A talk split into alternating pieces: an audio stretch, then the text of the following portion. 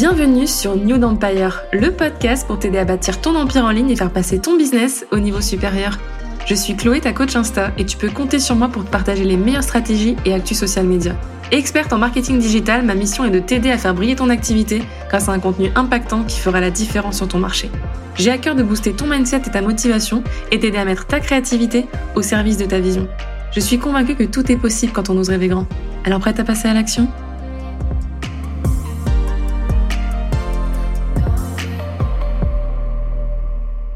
Hello et bienvenue sur New Empire. Dans cet épisode, je vais te partager 10 erreurs que je vois beaucoup trop souvent sur Instagram et qui font vraiment baisser ton engagement et surtout ton impact. Depuis plusieurs mois, on est nombreux à avoir observé une baisse d'engagement et de visibilité dû notamment euh, aux nombreuses mises à jour qui ont été faites sur la plateforme. Mais sache qu'il y a des remèdes à ça et que tout n'est pas perdu, loin de là. Le problème, c'est pas forcément ton contenu, c'est peut-être ton angle d'attaque, c'est peut-être ta régularité. Il y a plein de choses qu'on peut faire, plein de petits ajustements euh, qui vont pouvoir changer les choses. Et d'ailleurs, j'en profite pour t'annoncer le lancement de mon offre Insta Reset. C'est un défi sur 21 jours pour relancer ton compte Insta, actualiser ton profil, te débarrasser du superflu atteindre des objectifs et surtout booster ton engagement et par ricochet décupler tes ventes. Puisque oui, tu vas donner la visite à ton contenu, on va recréer un lien avec toi, ton audience, tu vas un petit peu la réveiller, la secouer, lui rappeler qui tu es et ce que tu proposes. Et par conséquent, tu vas pouvoir générer plus de ventes. C'est un petit peu ça l'objectif. En tout cas, moi, pendant les vacances, euh, j'ai vraiment vu une grosse baisse. En tout cas, je me suis totalement déconnectée. Ça faisait déjà plusieurs mois que j'étais un peu inactive slash irrégulière. Et du coup, c'est pour ça que je me suis lancée dans ce challenge moi-même. En fait, je l'ai testé et approuvé. Et je me suis dit que c'était cool de pouvoir te le proposer parce que vous êtes plusieurs à m'avoir dit ça, vous êtes un petit peu dépité. Du coup, vous postez plus. Du coup, il y a plus de résultats. Et du coup, vous avez trop du mal à relancer la machine. Donc l'objectif en fait avec Insta Reset, ça va être de relancer l'intérêt, susciter l'intérêt pour ton contenu, revenir créer un vrai lien avec ta communauté pour faire en sorte eh bien qu'elle ne veuille plus rater tes contenus si c'était le cas ces dernières semaines, ces derniers mois, faire en sorte que tu sois pertinente, faire en sorte que ton contenu il apporte vraiment quelque chose et qui réponde à un besoin et surtout venir en fait te débarrasser de tout ce qui ne te sert plus et qui t'empêche d'avoir les résultats que tu mérites actuellement. Il y a plein de petits ajustements qu'on peut faire, il y a plein de petites choses, je vois des, des erreurs voilà tout le temps. D'ailleurs, je vais en parler aujourd'hui, c'est le tout, l'intérêt de cet épisode. Et en fait, c'est vraiment ça dont il s'agit dans ce challenge. Donc, il y a une vidéo par jour avec une action à réaliser pour revenir booster ton engagement, nettoyer ton compte, voilà, se débarrasser du superflu. J'en parlais dans l'épisode précédent, euh, dans l'épisode 11 où je te parlais de bien préparer l'année et où je te parlais de faire du tri. Mais en fait, là, on va faire ce travail-là sur Instagram. Encore une fois, c'est quelque chose que j'ai fait, que j'ai fait pendant toutes les vacances de Noël. Et je trouve que là, c'est une période idéale pour le faire actuellement pour relancer ton compte puisque on est plusieurs à s'être totalement déconnectés et à être un petit peu parfois aussi déconnectés des besoins de notre audience, quand on part plusieurs jours, plusieurs semaines, plusieurs mois, que peut-être aussi ton client idéal, il a changé de 2022 à 2023, il y a peut-être plein de choses qui ont évolué, tu as peut-être aussi envie de proposer un contenu différent. Bref, Insta Reset est là pour ça. Insta Reset est là pour t'aider à relancer ton compte, peu importe tes objectifs, et du coup aussi relancer un petit peu tes ventes si c'est calme en ce moment. Donc si ça t'intéresse, n'hésite pas. Le lien est dans les notes de l'épisode. On va pouvoir passer aux 10 erreurs Instagram que je vois beaucoup trop souvent et que tu peux facilement éviter. La première erreur, ça va peut-être te paraître bizarre parce que c'est une erreur qui peut paraître un petit peu basique, mais personne n'en parle et moi moi j'en ai gros sur la patate. J'en ai marre de voir ça, c'est de mal choisir son pseudo Instagram. Avoir un pseudo à rallonge, avoir un pseudo avec plein d'underscores et des chiffres et des lettres et des machins qui sont imprononçables, qui sont très mal référencés, qui sont très très durs à retenir ou à écrire, ça en 2023 on dit stop. Et avant même de te partager toutes les erreurs à ne pas faire, je t'invite vraiment juste à prendre du recul, à mettre un petit peu ton ego de côté et à faire un audit de ton compte en 2023. J'en parle aussi dans Insta Reset, mais vraiment te poser la question de est-ce que est-ce que t'es ok avec ça? Est-ce que factuellement quelqu'un qui te découvre là, ton pseudo, il claque. Ton pseudo, il donne envie de te suivre. Ton pseudo, il est facile à retenir. Ton pseudo, il correspond à ton image de marque, aux valeurs que tu souhaites dégager et surtout à ton positionnement, à ton activité. Ça, c'est une vraie question. Dans la plupart des cas, vous allez me dire oui. Et quand je vais analyser vos profils, je vais me dire non, mais là, ça va pas du tout ton pseudo. C'est tellement pas, c'est tellement pas facile à retenir que je suis incapable de te recommander si demain on me demande ton nom ou d'écrire ton pseudo dans la barre de recherche. C'est un, point qui pour moi est essentiel. Ton contenu, il aura beau être génial si ton nom est imprononçable ou dur à retenir, tu te mets une balle dans le pied. Voilà, clairement, je le dis. Personne n'en parle, donc il fallait que j'en parle aujourd'hui parce que pour moi, c'est un sujet hyper important. Donc je vais donner des conseils pour justement bien choisir ton pseudo et analyser si ton pseudo actuel, eh bien, il est euh, bien choisi, il est efficace ou pas. Le choix du pseudo, c'est euh, l'importance du naming. Hein. Donc, il y a des spécialistes en naming. C'est le fait de trouver un nom idéal pour un produit, une marque, une entreprise, une organisation, une, association, ce que tu veux. Si tu es vraiment perdu à ce niveau-là, n'hésite pas à te faire accompagner par des professionnels. Mais pour qu'un nom, il soit bien, pour qu'un nom de marque, même si c'est une marque personnelle, soit c'est ton nom propre et du coup c'est ok, il y a pas de souci.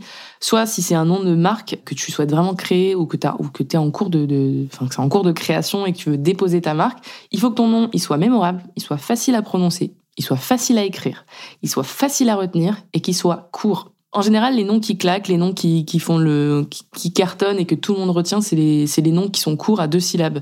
Donc, par exemple, Zara, Uber, Mango, Bershka, tout ça, tu vois, ça marche très très bien parce que c'est très facile à prononcer et que c'est court. Idéalement, ton pseudo Instagram, ton nom de marque, il est distinctif et évocateur. Il donne une idée de la promesse de ta marque. Donc, par exemple, des compagnies aériennes comme Air France, Air Caraïbes, on sait à quoi s'attendre. Versus, par exemple, un moteur de recherche comme Yahoo, lui, il va être plus centré sur le bénéfice émotionnel, genre qu'est-ce qu'on va ressentir quand on va trouver telle ou telle information? Ou par exemple, Apple, Apple ne vend pas de pommes, mais elle existe au-delà de son sens littéral qui est pomme en fait. Et c'est plutôt intéressant, je trouve, de pouvoir jouer avec les mots. Donc, à toi de voir ce qui correspond encore une fois aux valeurs de ta marque, est-ce que ce que tu veux refléter et pourquoi tu vas être reconnu également? Pourquoi je te dis tout ça? Parce que moi, j'ai appris au cours de mes études et de mes stages, dans des stages de naming justement, l'importance d'un nom. L'importance d'un nom et un, bon nom, c'est un nom qu'on va répéter quand t'es pas là dans une pièce, on va parler de toi, on va te recommander. C'est un nom qui va générer du cash parce qu'on le retient plus facilement que les autres. C'est un nom qui va être bien référencé. Enfin, je veux dire, il y a rien de pire. Moi, on me recommande des personnes. Des fois, on me dit ouais, mais va suivre machin, va suivre un tel, une telle. Et en fait, quand je me retrouve dans la barre de recherche, impossible à trouver la personne. Pourquoi? Parce qu'elle a mis 10 000 underscore, un nom à rallonge et je la trouve pas en fait.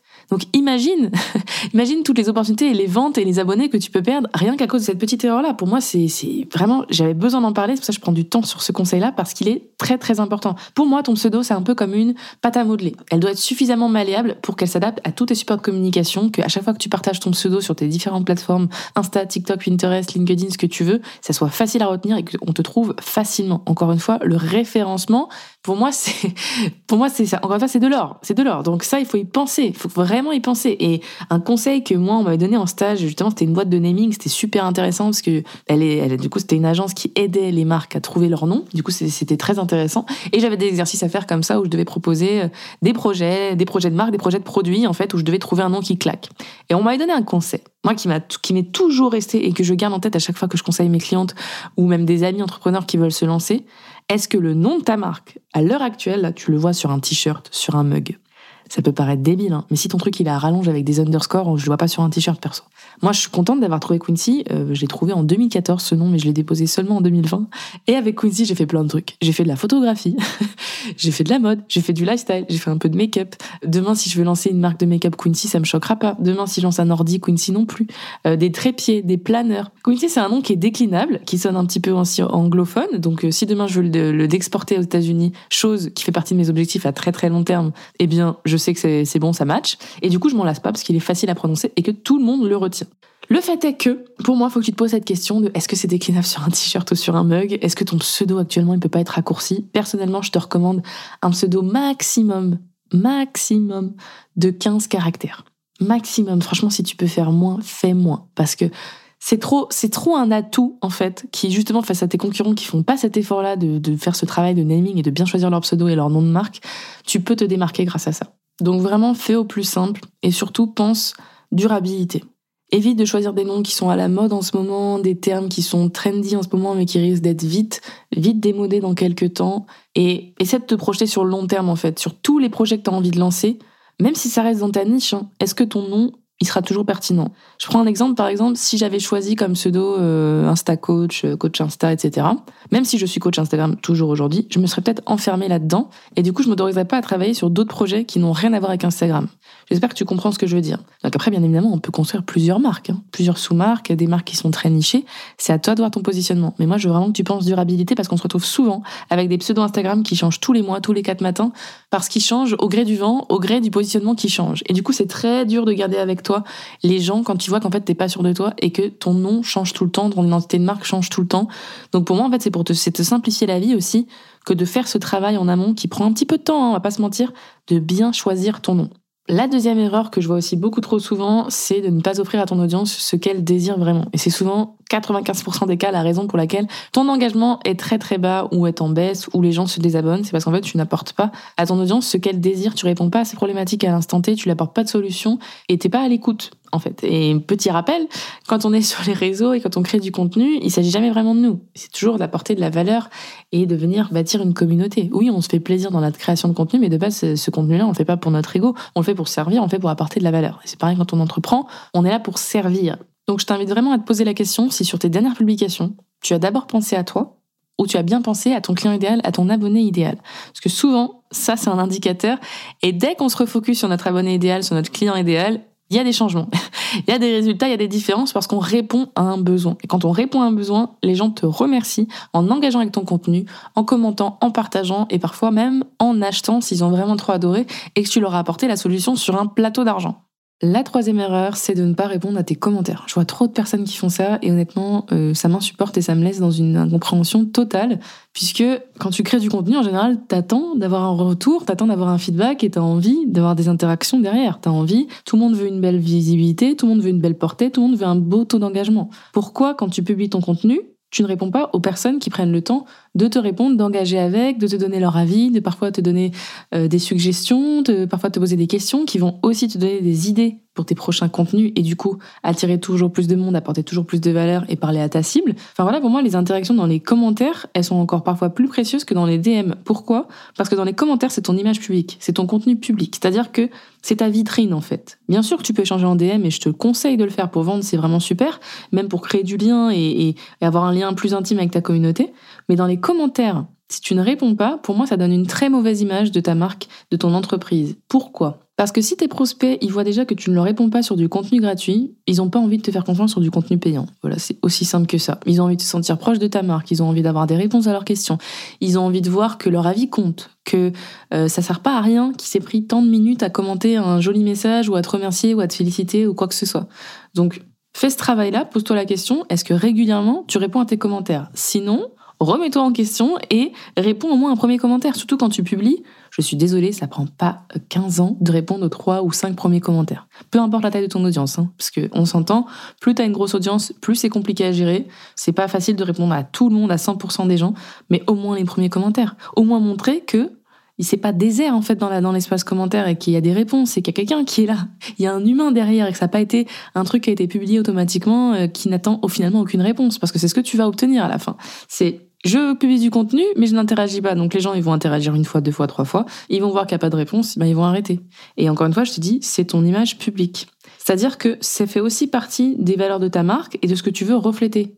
Donc moi, vraiment mon conseil qui est très précieux, mais encore une fois, personne ne l'applique actuellement. Donc j'espère que toi qui écoutes ce podcast, tu vas l'appliquer parce que ce sont les petits détails qui font la différence. Ce sont les petits conseils comme ça, basiques au basiques, qui font toute la différence pour moi. C'est comme ça que tu crées une communauté, c'est comme ça que tu crées un lien, c'est comme ça qu'on fait confiance et c'est comme ça qu'on a envie d'acheter chez toi les yeux fermés. Ce sont des petits détails, des petites actions qui vont venir créer comme ça cette, ce momentum autour de ta marque et de ta personnalité et surtout si tu as une marque personnelle, c'est encore plus important pour moi de venir montrer que tu te soucies de la vie de ta communauté, que tu as envie d'en prendre soin, que c'est précieux pour toi, que ça a un réel impact sur ta création de contenu, que tu es à l'écoute.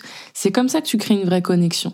Je veux dire, le customer care, il commence avec ton contenu gratuit. C'est une erreur de croire que le contenu gratuit, je m'en fous, et puis de toute façon, une fois qu'ils seront passés à la caisse, là, je vais pouvoir bien les traiter, là, je vais les mettre bien bien enfin non en fait.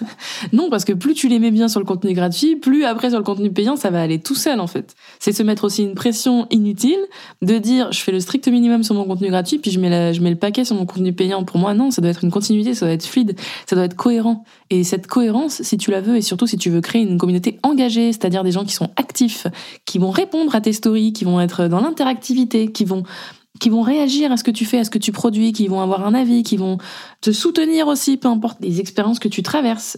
Tout ça, là, tout, ça, pour moi, c'est tellement sous-estimé. Vous croyez trop que vous vous connectez à des inconnus qui s'en foutent un peu de ce que vous faites. Mais pas du tout Pas du tout Les réseaux, moi, ça me choque à quel point on peut créer des liens très très forts. À quel point on identifie même parfois nos abonnés euh, les plus fidèles, qui ne ratent rien. Et, et c'est toujours hyper enfin gratifiant et valorisant de se dire waouh mais cette personne elle a vraiment tout écouté de mon podcast. Elle m'a suivi là elle était là là elle a acheté mon produit mais waouh je, je, je me donner à fond pour cette personne. C'est une relation de ouf qui se crée après avec ces gens là faut pas croire que c'est tous des robots et que et que tout le monde s'en fout de ce que tu fais. Non. Et c'est trop dommage d'avoir cette croyance là de se dire de toute façon je publie mais je sais pas je sais pas. Voilà je publie j'en la canne à pêche on verra bien si ça mord. Pour moi c'est pas du tout comme ça que ça fonctionne. Et si t'es là dedans en ce moment remets-toi en question, dis-toi, attends, je fais encore une, encore une fois un petit audit de ton compte, tu es objective, tu fais le point, tu te dis est-ce que c'est vrai, est-ce que c'est vrai que je réponds vraiment euh, aux commentaires, est-ce que publiquement quand on regarde mes réponses, est-ce que euh, on voit que je me soucie de, de mon audience? Oui, non. C'est des choses, voilà, tu vois, c'est simple à faire, mais ça fait toute la différence. Et moi, c'était mon petit coup de gueule parce que je te jure, je te jure que ça, c'est un truc mais qui t'empêche tellement de décupler ton engagement, mais tellement, peu importe la taille de ton audience.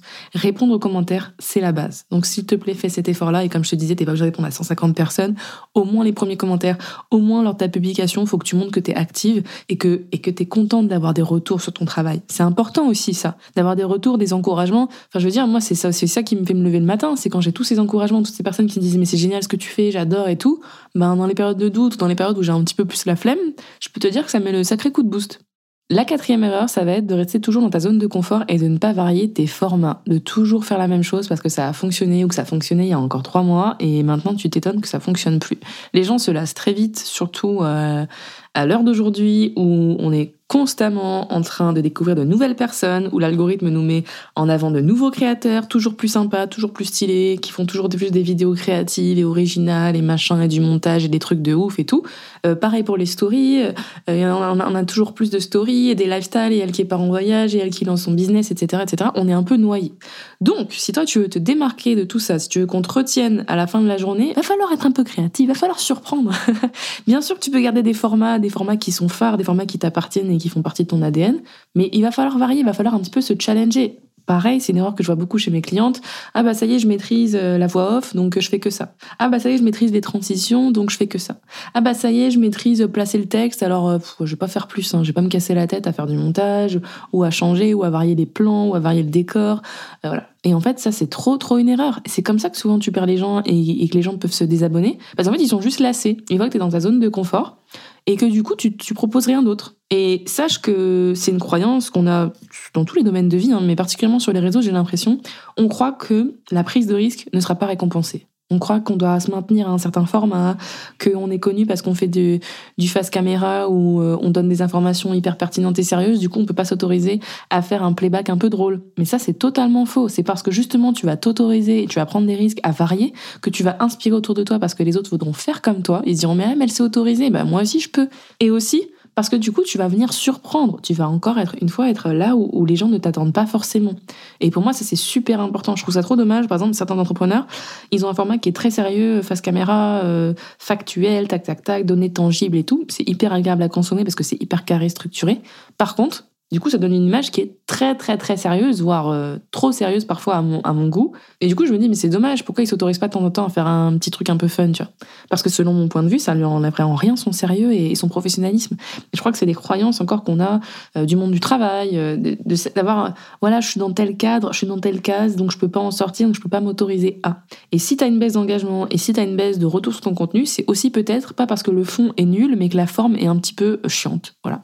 La forme, ben, on s'en est un petit peu. C'est pas qu'elle est nulle en soi, hein. c'est juste qu'on l'a tellement vu chez toi ou on l'a tellement vu ailleurs qu'on en a marre, on veut voir autre chose. Et d'ailleurs, c'est la tendance aussi de 2023, hein, c'est d'avoir du contenu qui est natif, c'est-à-dire qui est 100% original, où les tendances c'est bien beau, mais euh, si tu arrives à créer ta propre tendance, bah t'es encore, euh, c'est encore mieux, tu vois. Il y a Elise Darma que j'aime beaucoup, qui est une entrepreneur, euh, une coach Insta américaine. elle donne des conseils sur le marketing digital et tout, et elle en a parlé justement de sa newsletter où elle disait mais je me suis pas pris la tête pour 2023, je voulais pas reprendre les audios là où on recap notre année. Et du coup, j'ai fait une voix off où j'ai dit euh, si je devais euh, choisir un mot pour mon année 2023, qu'est-ce que ce serait? Enfin, récap 2022-2023. Et elle, elle a dit voilà, moi je fais pas de récap 2022. Je vais faire un audio où je dis euh, mon année 2023. Tu vois. Elle a fait ça, elle a balancé ça à l'arrache et le truc, il a fait plus de 600 000 vues parce qu'en fait, elle a créé son propre audio et du coup, sa propre tendance et son audio est devenu une tendance virale. Je trouve ça trop puissant en fait. Pourquoi? Parce qu'elle a choisi de créer son propre contenu et de varier les formats et de prendre un risque qui aurait pu totalement flopper, hein, parce que tu vas me dire, on s'en fout d'Elise Darma, de la voix d'Elise Darma, on préfère suivre les tendances euh, mises en avant par Instagram. Eh ben non, elle a créé sa propre tendance et ça, c'est vraiment un conseil que je veux te donner.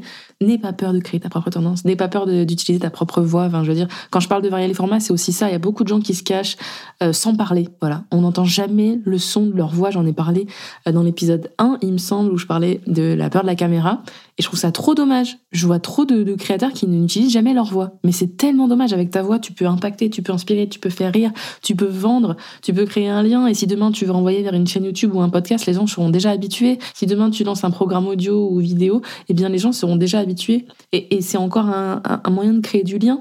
Varier les formats, sortir de sa zone de confort, ça passe aussi par là. Ça peut passer par euh, faire des stories que tu fais jamais, ça peut passer par montrer un bout de ton lifestyle, montrer des coulisses euh, de ta routine, ton hobby, euh, ton plaisir coupable. J'en sais rien, moi, manger des Kinder quand tu travailles, voilà, regarder un petit bout de Netflix de temps en temps, ça peut être des choses comme ça. Ça, c'est aussi varier les formats, ça, c'est aussi sortir de ta zone de confort. Quand je parle de varier les formats, c'est dans le feed, dans les publications et les reels, mais aussi dans tes stories, parce que dans les stories, souvent, on a tendance à faire un peu les mêmes, les mêmes choses. Moi, la première, et je me rends compte que dès que je propose quelque chose de différent, j'ai des retours de ouf, j'ai des interactions de malade, et les gens sont les premiers à répondre. Faut pas oublier que en fait, les gens, ils sont pas bêtes. ils sont pas bêtes et ils interagissent que quand c'est intéressant ou drôle ou sympa ou voilà, ou, fun, voilà. Donc en fait, si toi tu leur proposes pas ces choses-là, bah forcément, on peut pas leur en vouloir de ne pas interagir. Donc pareil, remise en question, est-ce qu'à l'heure actuelle, tu sors ta zone de confort Est-ce qu'à l'heure actuelle, tu varies tes formats Est-ce qu'à l'heure actuelle, tu as vraiment tout essayé de ce qu'il est possible d'imaginer d'essayer? Est-ce que vraiment tu sors ta zone de confort et tu te challenges régulièrement? Perso, c'est quelque chose que c'est un exercice en fait. C'est un petit, moi je le prends comme un jeu et dès que je vois je me, je me rendors un petit peu sur mes lauriers, je teste de nouveaux formats. Récemment, j'ai testé un petit format basique, basique, basique qui est purement inspirationnel où tu me vois sur un clip de 30 secondes, même pas, en train d'être sur mon iPad et j'ai mis des petites punchlines pour 2023. Ce reel-là, il est devenu viral, il a, il a été partagé je sais pas combien de fois, etc. en story parce qu'il a tellement inspiré mon message a tellement impacté que tout le monde a voulu le repartager. Et ben là, c'était un challenge pour moi. J'aurais pu flopper, je n'avais jamais fait ça. Et ça, et ça n'a pas floppé. C'était pareil au début quand j'ai commencé les transitions, c'était pareil quand j'ai commencé mes petits effets euh, spéciaux, etc. Tu peux pas savoir. T'as jamais aucune garantie. C'est comme pour tout euh, dans la vie. Mais par contre, moi, je trouve que le risque, ça paye. Ça paye dans la création de contenu, ça paye, même dans tout. C'est une erreur de se dire ouais, je vais pas risquer ça, je vais pas tenter ça parce que j'ai pas 10 euh, ans d'expérience en montage vidéo, parce que ça j'ai jamais testé le storytelling, parce que ma voix elle est pourrie pour faire de la voix off. Non, justement, essaye et c'est en essayant que tu vas t'améliorer, c'est en essayant que tu vas avoir des réponses, c'est en essayant que tu auras des retours. Moi, je suis toujours, tu vois, je suis la première à remarquer ça quand je suis des, des contenus, des comptes que j'aime bien. Euh, bah, qui proposent toujours la même chose. Et bam, un jour, ils viennent me chercher, ils viennent me surprendre avec un contenu qu'ils n'ont jamais fait avant. Mais je suis la première à répondre. Et souvent, la phrase que je réponds, que je commande, c'est j'adore ce format. Pour encourager la personne, je dis j'adore ce format, continue. Parce que ça, c'est venu me surprendre. Un, ça a capté mon attention. En plus, ça m'a apporté beaucoup de valeur, ça m'a diverti. Je remercie et je dis, et j'encourage la personne en disant, j'adore ce format. Ça, c'est super important. Même toi, euh, en tant que consommatrice de contenu, n'hésite pas à le dire aux personnes que tu suis et à les féliciter quand elles sortent dans zone de confort parce que c'est très apprécié et je pense que tu apprécieras qu'on le fasse pour toi. La cinquième erreur, ça va être de ne pas mettre d'appel à l'action. C'est vraiment une erreur pareille que je vois beaucoup trop souvent et qui t'empêche tellement de convertir. Mais c'est incroyable. Hein. que ce soit dans la bio, je vois beaucoup de liens URL, euh, mais il n'y a jamais d'appel à l'action au-dessus pour me dire pourquoi cliquer, qu'est-ce que je vais y trouver, qu'est-ce que j'ai à gagner à cliquer, est-ce qu'il y a un cadeau gratuit, est-ce qu'il y a une promotion spéciale, est-ce que je peux aller découvrir un autre format, ta chaîne YouTube, ton podcast? Non, j'ai pas d'indication, j'ai pas d'appel à l'action. Donc en fait, tu me demandes d'aller cliquer sur un lien où je sais pas ce que je vais trouver. Sache qu'en 2023, très peu de gens ont la patience de faire ça et d'aller cliquer en ne sachant pas ce qu'ils vont trouver. Il faut un minimum leur indiquer le parcours, il faut un minimum qu'il y ait une cohérence et qu'il y ait un chemin à suivre. Pareil avec tes posts. Je vois des posts, des carousels, il y a zéro appel à l'action. Je sais pas ce que je dois en faire, moi, de ce post ou de ce carrousel, même s'il est super bien construit et qui m'apporte plein de valeur. Dis-moi si je dois le partager, dis-moi ce que tu veux que je commente, dis-moi où je peux trouver plus d'informations, est-ce que je dois aller dans ta bio, est-ce que dis-moi si je dois t'envoyer un DM même. Voilà, n'hésite pas vraiment à, faciliter le parcours, à nous paver le chemin, comme avec des plots, tu vois, où tu nous dis c'est à droite, à gauche, pareil. Les gens, ils sont pas bêtes. Une fois que tu leur donnes la direction, ils y vont. Mais si tu leur donnes pas de direction, bah, ils savent pas où aller, donc du coup, ils font pas. Et c'est souvent aussi pour ça qu'on a une baisse d'engagement, puisque on ne guide pas notre audience. On ne leur dit pas ce qu'on attend d'elle, du coup, elle ne peut pas comprendre. Mais dès qu'on lui dit, sache qu'elle comprend. Moi, je le vois très bien avec Instagram. À chaque fois je mets un appel à l'action dans, dans mes reels, j'ai des résultats. Même là, sur le podcast, je teste plusieurs, euh, plusieurs types d'appels à l'action et je vois bien qu'à chaque fois que je vous dis, par exemple, de me repartager en story, vous le faites. Les gens ne sont pas bêtes. Quand ils ont envie de le faire, ils le font avec plaisir parce que tu leur as indiqué le chemin. Pareil, quand euh, quelqu'un te dit d'aller télécharger son freebie, son cadeau gratuit, tu cliques, tu te prends pas la tête parce qu'on t'a expliqué le parcours. Pareil quand il y a une promo, pareil quand il y a... Tu vois, c'est simple comme bonjour. Mais ce sont des détails qui font toute la différence et qui pour autant vont vraiment euh, changer les choses en termes de conversion. Si tu veux agrandir ta liste d'emails ou générer plus de ventes, il faut vraiment que tu travailles tes appels à l'action. C'est pareil, c'est la même rengaine. Hein. Si tu fais partie de Red Queen, euh, tu dois en avoir marre, mais c'est tellement, tellement, tellement important. Je le répéterai toujours. Le divertissement, c'est bien. Les vues, c'est super. Mais pour moi, ce qui compte le plus, c'est les ventes et la conversion. Et je m'en fous un petit peu que tu fasses moins de vues que tes autres euh, reels ou tes autres posts si celui-là il convertit, il te ramène des clients et te fait rentrer du cash. Parce que pour moi, quand tu auras réussi cet exercice-là, si ce n'est pas encore fait, tu vas avoir un vrai shift sur, euh, sur ta manière d'utiliser ton contenu et et d'avoir du pouvoir avec en fait tu vois d'avoir le contrôle de te dire bon bah là je poste ça stratégiquement je tel appel à l'action parce que je veux générer ça donc par exemple je dis partage mon contenu parce que je veux plus d'engagement je veux plus de visibilité je dis enregistre pour plus tard je dis commente ça si tu veux recevoir le lien pour mon contenu gratuit ou mon offre tu as un objectif et tu sais comment le remplir et tu sais comment l'atteindre avec un appel à l'action, tu te simplifies les choses. Là, tu simplifies les choses à ton audience, mais à toi aussi. Parce que tu as tout expliqué. Donc, du coup, tu reçois beaucoup moins de questions en DM beaucoup moins de questions en commentaire qui, pouvaient, qui pouvaient être résolues en description ou dans le post ou dans le reel, et beaucoup plus de conversion. C'est-à-dire qu'une fois que les gens, tu leur as tout expliqué, je parle notamment des reels, pour moi, je trouve que c'est le format le plus efficace, hein. un reel de 15 à 30 secondes avec un appel à l'action derrière pour vendre, un reel bien évidemment qui est dynamique, qui nous donne envie, mais une fois qu'il y a l'appel à l'action derrière, les gens, ils viennent pas te poser 10 000 questions. Hein. en général, moi, j'ai souvent, et ça m'a souvent surpris d'ailleurs, c'est en commentaire, c'est c'est bon, j'ai acheté ou c'est bon, j'achète. Genre, je me pose pas 10 000 questions. C'est bon, j'ai cliqué sur le lien, je suis autonome. Je suis un... C'est aussi faire confiance à l'autonomie et à la responsabilité personnelle de, de chacun d'aller cliquer sur un bouton parce que tu leur as indiqué où c'était. Donc, ça, c'est vraiment trop important. Pareil, vérifie ta bio, fais un audit de ta bio. Est-ce qu'il y a un bel appel à l'action pour nous dire pourquoi on a cliqué dans ta bio? Est-ce que c'est clair? Est-ce que sur tes posts, tu mets les appels à l'action? Est-ce que sur tes reels, tu mets les appels à l'action à la fin de ton reel et non pas que en description? Parce qu'il y a plein de gens qui ne lisent pas la description. Réfléchis à tout ça, réfléchis à tout ça, analyse et viens corriger, viens ajuster parce qu'il n'y a jamais de grosses erreurs euh, qui ne peuvent pas être corrigées en fait. Toutes les erreurs que je te liste là, c'est des erreurs qui peuvent être évitées et qui sont simples à éviter, qui sont simples à corriger. Et parce que tu vas faire ce léger ajustement, tu vas avoir des résultats. Alors si on résume, voici les 5 erreurs à éviter. Là c'est la partie 1, je vais te faire une partie 2 parce qu'il y a encore 5 autres erreurs, mais j'en ai encore plein d'autres en tête. Et pour que ce soit digeste pour toi et que tu puisses mettre en place les choses rapidement et facilement, je préfère couper l'épisode en deux. Premier conseil, première erreur à éviter, c'est de mal choisir son pseudo. Vraiment, refais ce travail-là, réfléchis, je t'ai dit 15 caractères maximum, ça peut être super bien si tu arrives à réduire, enlever tous les tirets, tous les machins, tous les chiffres, etc. Simplifie au maximum, faut que ton nom soit mémorable, faut que ton pseudo soit facile à écrire, facile à prononcer, facile à lire et qui reste tous dans nos esprits. Deuxième erreur à éviter, ne pas offrir à ton audience ce qu'elle désire. Il ne s'agit jamais de toi, mais de tes abonnés. Troisième conseil, ne pas répondre aux commentaires. S'il te plaît, réponds aux commentaires, c'est trop important. Avant de venir te plaindre d'une baisse d'engagement et de visibilité, réponds à chaque commentaire. Quatrième erreur à éviter, ne pas varier tes formats rester dans ta zone de confort. Challenge-toi. Fais ce format qui te fait tant flipper. Voilà, passe à l'action, tout simplement. Cinquième conseil, cinquième erreur à éviter et qui peut vraiment être évité facilement, ne pas mettre d'appel à l'action. Mets des appels à l'action partout, sois clair et précise et concise pour faciliter au maximum le parcours utilisateur, le parcours de tes prospects et pour qu'ils passent à l'action et que tu aies toujours un maximum de conversion. Et si tu souhaites qu'on le fasse ensemble, je te rappelle que je te propose un Star Reset, un challenge de 21 jours, un jour une action à mettre en place pour relancer ton engagement simplement, facilement, sans prise de tête et décupler tes résultats. Le lien est dans les notes de l'épisode. À très vite pour la partie 2. Merci d'avoir écouté cet épisode. Si tu as apprécié, n'hésite pas à le partager autour de toi, à t'abonner et à laisser un avis sur ta plateforme d'écoute préférée. Je me ferai un plaisir de te lire. En attendant, je te dis à très vite pour un nouvel épisode sur New Empire.